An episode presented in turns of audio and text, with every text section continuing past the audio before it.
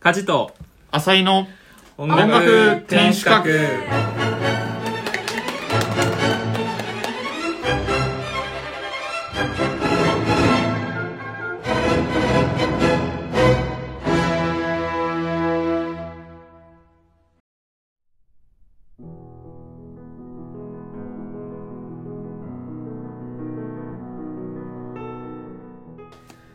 えーこの番組は年齢も経歴も全く違う4人が音楽の新しい楽しみ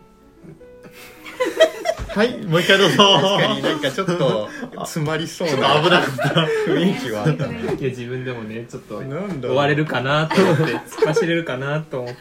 落ち着いて頑張れはいこの番組は同じオーケストラに所属する年齢も経歴も全く違う4人がクラシック音楽の新しい楽しみ方を見つけるゆるトーク番組ですはい、はい今回は第8回となりました八回ですごいねということでじゃあまず自己紹介お願いしますはい皆さんこんばんはカジですえっとですね僕出身が福岡県なんですけど地元がすごく田舎で、うんあの田んぼだらけなんですねうん、でよくタヌキとか出てたんですようんそしたら最近あの母親から狐の写真が送られてきてえーん狐がいるらしいんですようんで狐ってなんか北狐のイメージで北海道にしかいないイメージだったんですけど九州にもいるんだなと思ってすごくびっくりしてですね、あのメールが来た時にいや嘘やろと思って絶対痩せたタヌキやんとか思ったんですけどそしたら狐なんですよ狐本当だお君ーとちゃんと聞くかわいい可愛いでしょフェネックかわいいそうそうそうえいるんだと思って、へーでもね実はここもともとタヌキちゃんが住んでたとこなんですよあこの穴そうなんだ穴があるのそこにあここに穴があってですね倉庫の下にうんだから狐に奪われれたのかあなんか化け比べでもして狐が勝ったのか これはタヌキが狐に化けてるのかちょっと、ね、謎なんですけーど、日本昔なる話はいね、そういうことがあってね最近びっくりしたというお話で した。かわいいはいえっと浅井です、はいえっとそうですね最近えっとちょっとした待ち時間ができて友達との約束の間にであのー、リレー戦がありましておおーふと吸い寄せられていて、えあのクレーンゲームを3年ぶりぐらいにしましてあのゲーマーだもんねそう先週に引き続クきレゲーーンムゲームなんですけゲどーでムも結構好きなんですよクレーンゲームーであのこれぐらいのカービィのぬいぐるみとうんこれぐらいのコダックのぬいぐるみを買いましたなんかかわいい先週もカービィ登場しました。ねちょっとカービィ可愛いなとかカービィ目当てで行ったんだけどこのくらいのってちなみにちょっそとうだね例えるとどうぐらいですか、ちょっとラジオのラジオで確かにねこのぐらい今ねこのくらいっていう丸ができてるんですけどこれ最近の顔ぐらいかなえー、アスさんの顔ぐらいかなですはい、はいなるほど。えー、あさこです。えっと娘が4月から保育園に通い始めて、であの風邪をもらってきたんですけど、でまあ検査してあのコロナとかインフルとかじゃなかったんですけど、まあ見事にそれを私がもらいまして。4月の中旬からうっすらずーっと風邪ひいてるみたい なああまだそうそれでなるほど今日ちょっと声がガラガラなのうでんちょっとお聞き苦しい点もあるかと思いますが何卒ご容赦くださいということでお大事になさってくださどうやってもあ移がとりうますよね子そう供からのな風邪ってなん本か当ね保育園行き始めるとねそういう風に風邪とかもらってきて子供はそういう風に強くなるんだよなんて話聞いてたけど多分それは親もそう やって強くなるんだなって思いましなるほど泣いてたけどねた辛すぎてね辛すぎてとか言ってめっちゃ道端ですげえ泣いて たい道端急でに辛くなったねもうやだって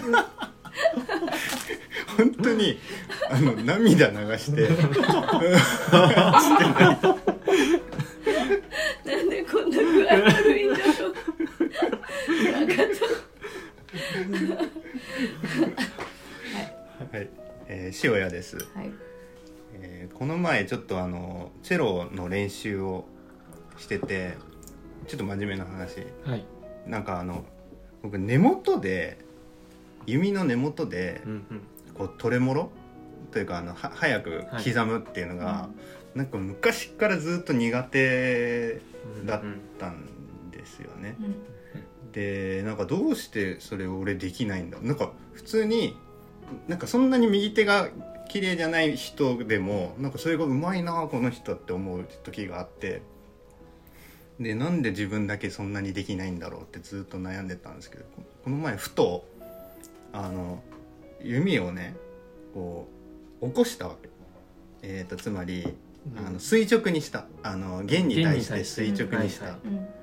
うんでやったらすげえで きてすごいなんか俺かふとそうふとあ書れいてるこれと思ってちょっとこう今までこうい弦に対してちょっと倒してうんたままやったりしてたんだけどそれをこうちょっと立ててやったらうんすごいできておお超嬉しかっそれはすごいですねおチェロ歴何た年目ですかもうななんだろうわかんないうん20年わかんないけどあこれこうやってたんだみんなと思ってあれですかねこうバウンドが垂直になんかこそうそうそうそうあーちゃんと跳ね返るちゃんと跳ね返るなるほ根元であの刻む時って多分あの低弦の方のダダダダダダダダみたいなやつ、どうんうんあれの時ってかなり圧力かかるからあの弓寝かしてると多分変な方向に弓がいっちゃうんだよねうんそれでうまく飛ばなかったんだけど立ててこの思いっきし垂直にあの弦に対して圧力がかかるようにすると綺麗に飛んだっていうのが革命なるほどちょっと真面目な話しちゃったいい情報を読よまかったねおめでとうはいということで今週もよろしくお願いおし願いしますますはいそれでは今週も参りましょう浅井くんニュースこのコーナーでは浅井くんが毎週音楽に関するニュースまたは音楽と関係ないけれどもとっても面白いニュースを紹介してくれますはい。えっと今日のニュースはえっと後者後者後者にすごい期待のものとして見られてますけど。たまには面白い面白いあの細々と命をつないでいます、 たまには後者イコール えー今日のニュースは、えっと、NHK で最近始まったうん「青のオーケストラ」っていうはいはいがあるんうでんうんすよであれがあのちょっとまあ僕そんなにその全部見てるわけじゃないんですけうど、んうんあのちょっとびっくりしたことがあってうんあの主人公の人のやつとかあの要は音ああいうやつって音源をガチの演奏家が、うんうんうんうんあの当ててるんですねうんうんうん後ろで音で。っていうのがで実際にほらさ昨年あのドラマもありましたけどなんあかーリバーサウルですうんああいうのも、えっと、要は神奈川フィルあのドラマは神奈川フィルが演奏してたりするんですけど、うんうんっていうのがあるんですよ。で主人公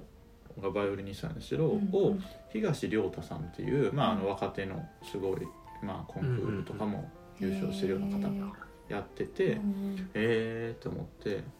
やったらつその主人公の父親がいるんですうんね、うんうんあのその大、うんめあっのちゃバイオリニストでめっちゃバイイオリンが上手くてその要は主人公を英才教育して、オリニスト英才教育しすぎて主人公はちょっと嫌になっちゃっうたんんうでんす、うんちょっとあとーらわれないおなるほ父どさんねちょっとワイルド系の。うんであの YouTube でそれの演奏だけが載ってて要はあのおー PR としてうんうんたまたまそれを見たらあのな何めっちゃうまっって思って見たら演奏見たらヒラリー・ハーンだったんですよあえヒラリうんヒーラハリーハーンンが当ててるんですかヒラリー・ハーンが忘れてあのその東亮太さんって人もすごいうまい方なんですよあのうん若手の方で、面コンを弾いててメンデルスゾーンのバイオリンコンチェルト、あうまいなと思っていや高校生役でこんなうまいのさーって思っててじゃあ父親誰がやってんだよって思ったらすんごいうまいパガニーニ聞こえてきへてーなんだこれはって思ったらヒラリー・ハーンでしそうたなんだえ世界的なねバイオリニストですよねすごいえすごいすごいですよ NHK NHK NHK のアニメなんですけど NHK の力力がすごいですねお金あんだねうん本当にねちょっとで登場するチェロの人もあの佐藤春馬さんっていうこれまたあの若手で結構有名視されてる、はいミュンヘンで優勝した方ですねあそうなんだとかあの本当にでなんかオーケストラ部の部長うんの人も、うんなんかあの外外国の女の人うんなんかコンクールでメニューインのコンクールで優勝したとかそういう、へーなんかそういうのいっぱい出てすてごいねすっげえ贅沢って思って本い当やだすごいガチでしたアねニメとしてどうかとかちょっとねそこまで見てないんであれなんですけど少なくとも音楽面に関してはうんめっちゃガチやんって思っへーてすごいちょっと興味一が出ま高した校のオケとして高校の高校の手ですよみたレベいなルがすごいね設定はみたいなへえそうなんだなんかあの主人公と同じ中学校から行くなんか女の子はいはいはいは初心者みたいなそう感でじだすけねど初心者さっていうすがにあの子はなんかその辺の人なのかなでもなんか一応あ一の応当ちゃんとててる方いましプたロねの方がやってるのかなわざとなんか下手に弾いたりとかしてんのかなあでもそういうのあるんでしょうねうーんそうでもなんかその2話だっけななんかたまたま見たんだけど、うんその初心者の女の子が弾いてる音を聞いてその主人公が「なんかこの音いい」みたいな「なんか楽しそう」みたいに言ってて、なんか下手だけど魅力的な音を出すって難しいよなってちょっと思ってたんだけど、うんうんでもなんかどうやら今見ましたけど、うんプロの人は一応やってるみたいでそうなんだねそういう演技をしてるんですよねオートの上であっーなるほどねていうのはすごいですよすねごえいね、でなんか近々もうそれこそねこれ今撮ってるのが5月4日なんですけど、うん5月の7日にうん NHK 交響楽団うんうんうんとその主人公役の東亮太さんっていう方のうんうんが東京芸術劇場でコンサートをやるみたいな、うんいや青のオーケストラコンサートみたいなおあーーでそれが NHK で6月に放送されるのかなうんうんうんとかもあるみたいなんで、おーもうなんか NHK バックで多分音楽的には史上一番豪華なアニメかなっていう確確かかにに確かに確かに感じですねうんなんでうんもし興味があればぜひこれから見もてみてくださいねうんいろいろうん始まったばっかなんで多分まだ見てないんではいありがとうございまありしがたとうございますということで今日のテーマに入っていこうと思うんですが今日は何を話しますか 今日はですねあのうちのオーケストラでもうすぐある本番がありましてうんそのね本番でやる曲をですね、うん来てくださる方のためにもそして自分たちの団体のためにもうね、んちょっと紹介をしていきたいなとうんおー一言ずつ行きまし ょうはいでちょっと始める前にこの番組ちょっと身内にバレ始 めたっていうかそもそも内内緒でやってたんですよそねうそう内緒でやってたんかいそうっていうでねまだ自分たちの練習みたいな感じでまだね、うんそんなにクオリティもまだ手作り感満載の味を残してるわけです味を残して 残してるってことはそれしかないんですけど、はい、なのでねちょっとお手柔らかにですねまだ聞いてくださいね皆さん まだね鋭いツッコミとか全然いらないですから いらないんですね徐々にねあ温のかく大きくなっていくので成長していくので温かくね見温守っかてくいただければよろしくおお願い願いしまお願いしますすはいはい、ははいい、ということでじゃあ本題に入っていきましょうかね、まずじゃあ一曲目1曲目はですねハイドンの「ディベルティメントあ」有名なやつをやるんですけれどもこれは木管五重奏うの、んえーと編成になってましてうん木管五重奏と言いましてもホルンが入ってるんですよね、ああうん入りがちだよねうん、まあこれはなんか昔から伝統ですけそうどなんだ木管に溶けやすい音色を持ってるのは確かですから、うんまあそうやってあのつなぎみたいな役目でうん使われてきた歴史がありますよねう。んでこのディベリティメントの中間部、まあ、第二楽章といいますかねう、んうんうんがあのブラームスによって、えーバリエーション変奏曲にされた。あへーあれそれが有名なハイドンバリエーションっていうそうですそうです。そうなんだ、あそれ知らんかったへー結構ね最初オーボエから始まるところとかうんうん原点に忠実にブラームス君はやっててほえへそちらもすごく名曲むしろそっちの方が有名ですかねーでもそれがまあ有そうかも名だよね多分ハイドンの主題による、えー変奏曲と、うんそのハイドンの主題はここからな来てるるほどねへそーうなはんだいなので知ってるいい曲だよねいい曲だよいい曲ですねうんそうその元の曲がね聴けるとへえうんあだから知ってるメロディーが出て楽しきみるかもしれないですはいなるほどえー弦楽合奏の曲なんですけど、モーツァルトの「ディベリティメント」3番になりますねうんケヘルで言うと138と。ちょっと歌ってみてえー、タンタンタンタああそういうララララなんかさ、最近歌うコーナー多いよねまあ自分で勝手にやってるうまいからいいじゃん歌ってく多いれ いやいるやいや歌えるっていうことがよくわか素っ晴 らしいいやいやいやいやちょっと最近自分ではやりすぎだなと思ってねあでですねディベリティメントって何かご存知ですかたあわなんとなく俺わもかる聞いたことはあるぐならい楽しいみたいなあそうなんですそうよ気軽なみたいなそうそうそうそうそう気軽なもうその室内楽曲の中でその気軽なとか楽しい曲奏があってですね、うん漢字で書くと「嬉しい」に「遊ぶ」に「曲」って書くんですよね。喜遊曲、遊曲はいへーまあ、あんまり言うことないですけど、そうだねでうんあの似たようなジャンルに「セレナード」ってのがあるんですけど、うんセレナードは、まあ、どっちかというと夜の静かな音楽うん小薬曲とか書いたり、あのあとは何が違うかっていうとディベルティメントがなんかこう食事とかこう社交の場での BGM として室内で演奏されているのに対して、えっと、セレナードっていうのは屋外で演奏することだったそうなんだ、えで両方ともあのハイドンとかモーツァルトの時代に結構作られてうる、ん、うん、あのいっちゃん有名なさ「バカアホど自慢抜 けはそれはですね あのセレナードの方なんであすよそうなんだ、はそうなのディベルティメントじゃないのか そんな歌詞があったなってそう突っ込むの忘れましたけどこれローカルかないや俺も知ってるのででそのケッヘル番号っていうのは作品番号順で、えー、と書かれてるんで、うんうんケッヘル136から138までの3曲うんうんこれはあのモーツァルトが16歳の時に、えー、とザルツブルク出身地で書いた曲なんでうんセットで結構呼ばれることが多いんですよね。うんへねーあいれや16歳で書いたんだそう16歳ですね16歳やっぱ振動ですよねうんだね136も結構有名ですよね136がなんなら一番有名よね、多分あそうかディもベルしれトないメントタータランタランタランタランタランまあそのねセレナードじゃなかったディベルティメントの3番目の曲、うんうんうんモーツァルトが16歳で書いた曲を演奏しますとそのうちね一楽章をやることにうんなりまして一楽章はもうその「起遊曲」という漢字の通りにですね全体的に楽しげな、えー快速な曲なんですけど、うんうんうんえっと、注目してほしいのはですね個人的に、えっと、最初「タンタンタン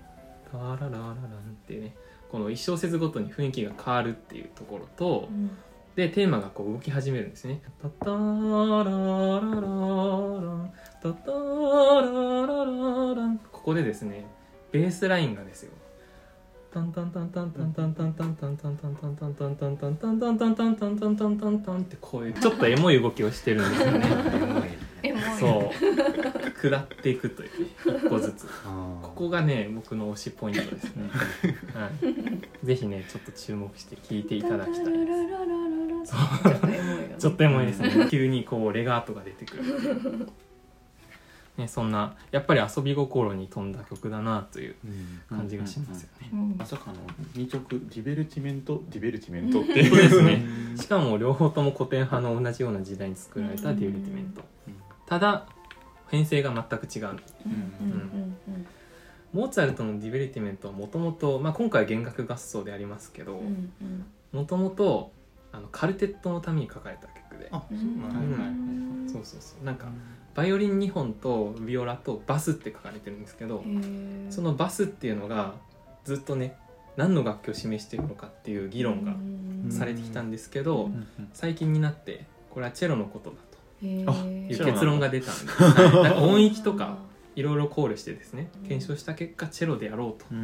うんという結論に達しましてそうなんだただ今回は、えー、と弦楽合奏うでんうんバスもコントラバスコントラもバス加わりますのでうんよりちょっとシンフォニックな響きうんになるほどねなると思われますこの曲そういえばもう一つ見どころがありましたねおあの、まあ、三楽章もそうなんですけど一楽章もセカンドバイオリンがですね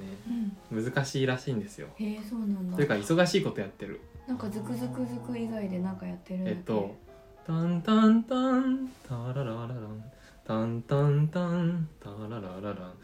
タ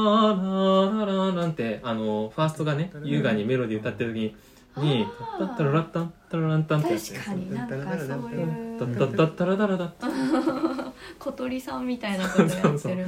なかなかセカンドバイオリンがいい美味しいっていうかねあーうんうんうんあの変わったことやってるあーそこにも注目していた小だけ回りが効くかどうかたそうへです、え面白い、はい、セカンドバイオリンの人たちはちょっとヒーヒー言ってる 確かにらしいそうだよねディベルディメントとか言うとなんかもう刻みみたいなイメージだけど、はいはいチェロバスはねイメージ通り刻んでます、はい、エモいけどねエモいですエモいですもうぜひね今言った観点がで聞いていただけたらなるほどはいでなんとですねクラシックはここまでで、うんうんこの後に続くのがジブリの曲となっておりますへえジブリいいですよね、ジブリうんジブリ何の曲やのえっと2曲ありまして、うん一つはあの「魔女の宅急便」からうん「海の見える街」それともう一曲最後の曲はですね「隣のトトロメドレー」ということでメそのメドレーの中には「えー風の通り道」「猫バス」そしてテーマソング「隣のトトロ」とうんこの3曲がメドレーになってますであのーこれはですね久石譲さんが実際に書いた編成をですねちょっとあの僕とか編曲しましてでそれを演奏するということうにんなってます今回は2つのポイントでね紹介したいと思ってましてまずね久石譲さんについて、うん久石譲さんって実はあの、まあ、長野県の出身らしいんですけどへえあので国立音大作曲科卒業とで本名じゃないらしいんですよあそうなんあだそうなんだはい、本名はですね藤沢守さんというそうめっちゃ違う全然違うねであのなんで被災市場かっていうとあのクイーンシー・ジョーンズそれを漢字にしてですね被災市場になったそうですへでその被災市場さんの音楽を語る上でですね2つのポイントで今日は見ていこうかなと思いましてまず1つはですねミニマルミュージックです、ーミニマルはい、ミニマルミュージックって聞いたことあります、初耳ですうん細かく分けたみたいな意味だねミニそマうなルんっですてよいうなんかうんミニマルミュージックっていうのはそのその名の通りにですねあの短いパターンというか音形、うんメロディーがありましてでこれをひたすら反復していくんですでこれをちょっとずつ変化させていくっていうそういう作曲方式でうんでこれはですね1960年代にアメリカで生まれた、形式なんですねへーまあ、代表的な作曲家としてはスティーブ・ライヒとかフィリップ・グラスという人がいましてへえこの人たちはジャンル的にはジャズになるのかないやジャズというか一応クラシックの延長線上あへえあの現代音楽ですねいわゆる。あのジゃャンルの人と,、ええー、と見なされていましてでこの人たちがねミニマルミュージックをいいろいろ作ってるとその流れでですね久石譲さんはその彼らに影響を受けて、うんミニマルミュージックを、えー応用したというか取り入れた楽曲をいっぱい書いてるそれはジブリの中にもいっぱいありまして、うんで1960年代に生まれたと言いましたけど遡ればドビュッシーとかうんあとサティとかうんうんにつながる部分があってへーえっと。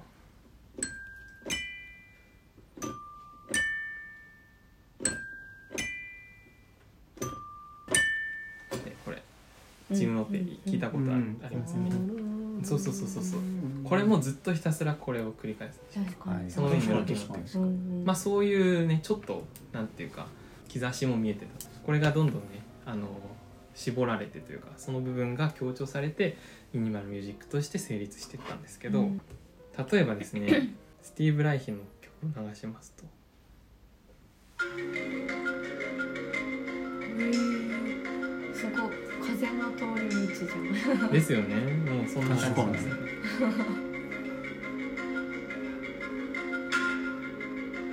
うやってずっと同じ音形が繰り返されてでその上でメロディーがあったりとかうん音形がちょっとずつ和声が変わってたりとかそういう音楽ですねあとはですね最近亡くなった坂本龍一さんうのん「191919」という曲がありましてこれもだと思います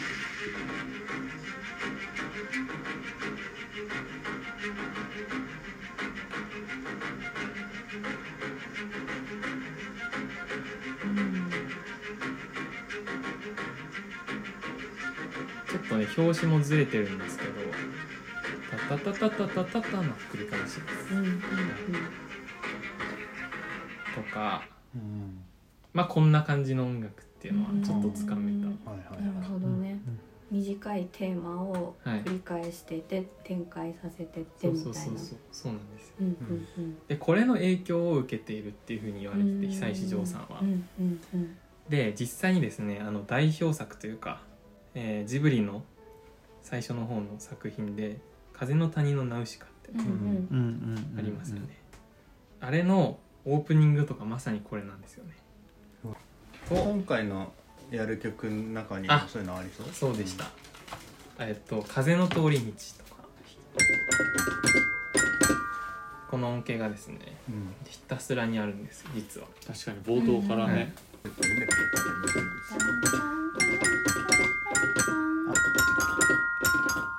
はいはこの恩恵の反復がある、うんなんかちゃんと全部聞いてもさ、うんもうその音の繰り返しでさ雰囲気作ってるからもうそれとえ自分の絵柄がこの合体してるよねもう脳内でそうそこうれそうそう聞いた瞬間にあのなんか絵柄の雰囲気出るもんね、うんどそうのどの曲聴いても、なんかね「風の通り道」の演奏動画でですね、まあ、コメント欄に YouTube の「これはもう音楽というか風景」って書いてあって、うんあああまあそうよそのね通りだ確かいいにコメントだなと思って。いうんそれはもちろんもともと映像があるっていうのもあるんですけど、うんそれなくてもねやっぱちょっとんその描写的というか、風景浮かびますよねやっぱり日本の田舎っていうか、だってメロディーラインなくてもそれこそミニマルミュージックっていうか、うんこの冒頭の繰り返しで思うもんね、ん そうそうおそーみたいなうんそうだよねもうあのめいちゃんとさつきちゃんのお家の裏のあのうっそう とした森がういいねんそうちなみにこの「風の通り道」という曲はトトロの前にトトロとは別に書いてたものをトトロに使った、いらしいんですねえーそううなんだん、でもあの合致具合すごくない、うん確かにすごいねということであのミニマルミュージックがまず一つ目のポイント、うんもう一つはですね、うん4度体積和音というものがありますおへ面白えそう何それ和音好きエモいだねエモい和音なんですエモそう、はい本土体積体積あの体積ってあの土が体積するとかのあああーはい4度体積和音とは何ぞやっていう話なんですけど、あのその名の通りにですね4度が重なった和音なんですねうんドバそうそうそうシミみたいなそうなんですうんすごっまえすぐ出たね あなすごい、まさにそんな感じでうんでこれ何がすごいかっていうと普通ですね長調の和音ってドミソとかうんあるいは単調になるとこのね3番目の音が入ることによってうん長調か単調かって判別できるじゃうないんうですか、うんんでその判別できる音が入んないんですよねなんかちょっとうんうんうんずーっと均等にあの同じ度数の和音が続いてなんか宙に浮いたよううんなつかみどころのないような感情がはっきりしないうんうんうん明るいのか暗いのか分かんないような和音になるんですねなんか例えばドーファーこれとかうんなんかニュース速報ってこういう音だよねうん ちょっと思いました確かにおとかー久石城っぽい、ねえぽいよねそうそうそうこうやってあのこれはねちょっと組み替えて順番が変わったりしてるんですけど、この「千と千尋の神隠し」の「あの夏へ」といううん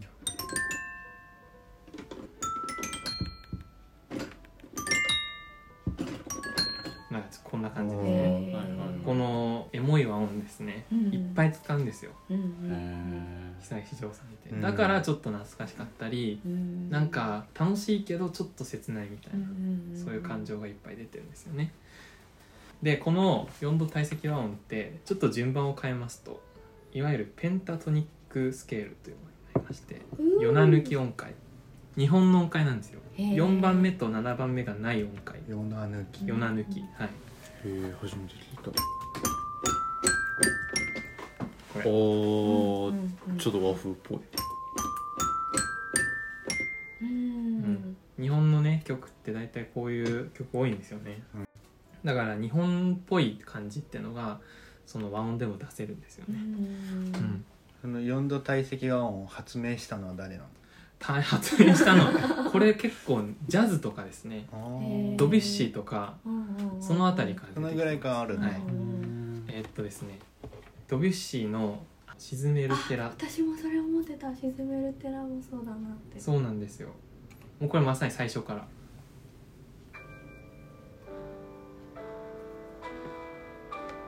そうこれが一番わかりやすいんですかねなんか久石城っぽくないですか、確かに確かにね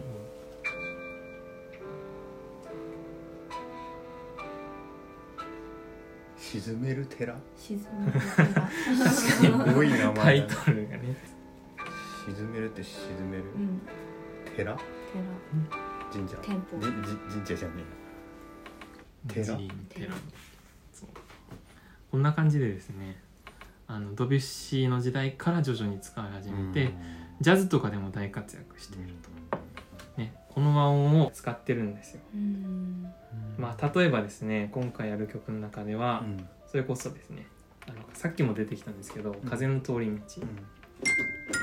これ全部4度なんですよ、うんだから明るいのか暗いのか分かうんない、ん確かにちょっと日本風っていううんエモいなっていうところは4度体積和音が隠れてたり、なるほどねそうううん、なん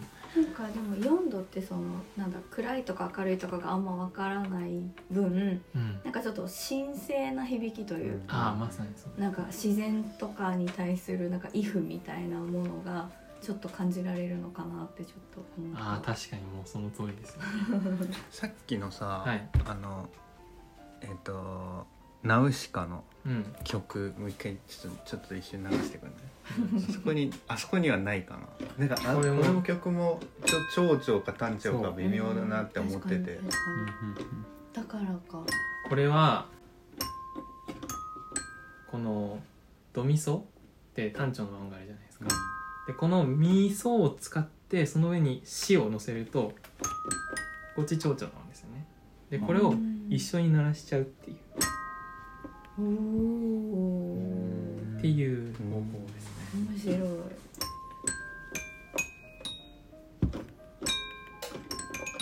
まさに「千と千尋のあの夏へ」さっきも出てきましたけどうん「タラララララララララン」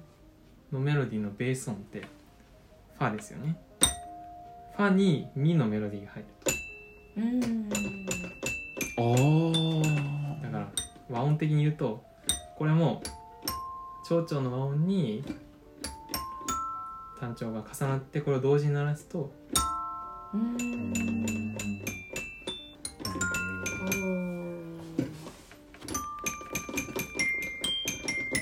たいな感じで、確かにずーっと長調か短調かわからないというかはい、こっちのバージョンもあるかまさに4度体積で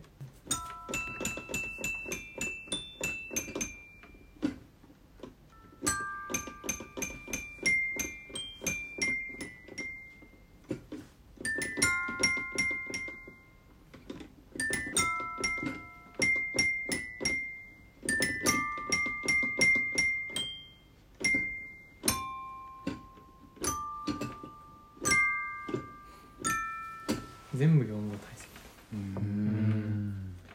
これがやっぱジブリの一つの大きな秘密だなとなる個ほ人ど的に思いますなる。はほどい、で「トトロ」なんですけど、えーこれはですねほぼモーツァルトみたいな意外と単純になっちゃうんですよね、なってくるうんこれがまたいいんですよ。へうえんうん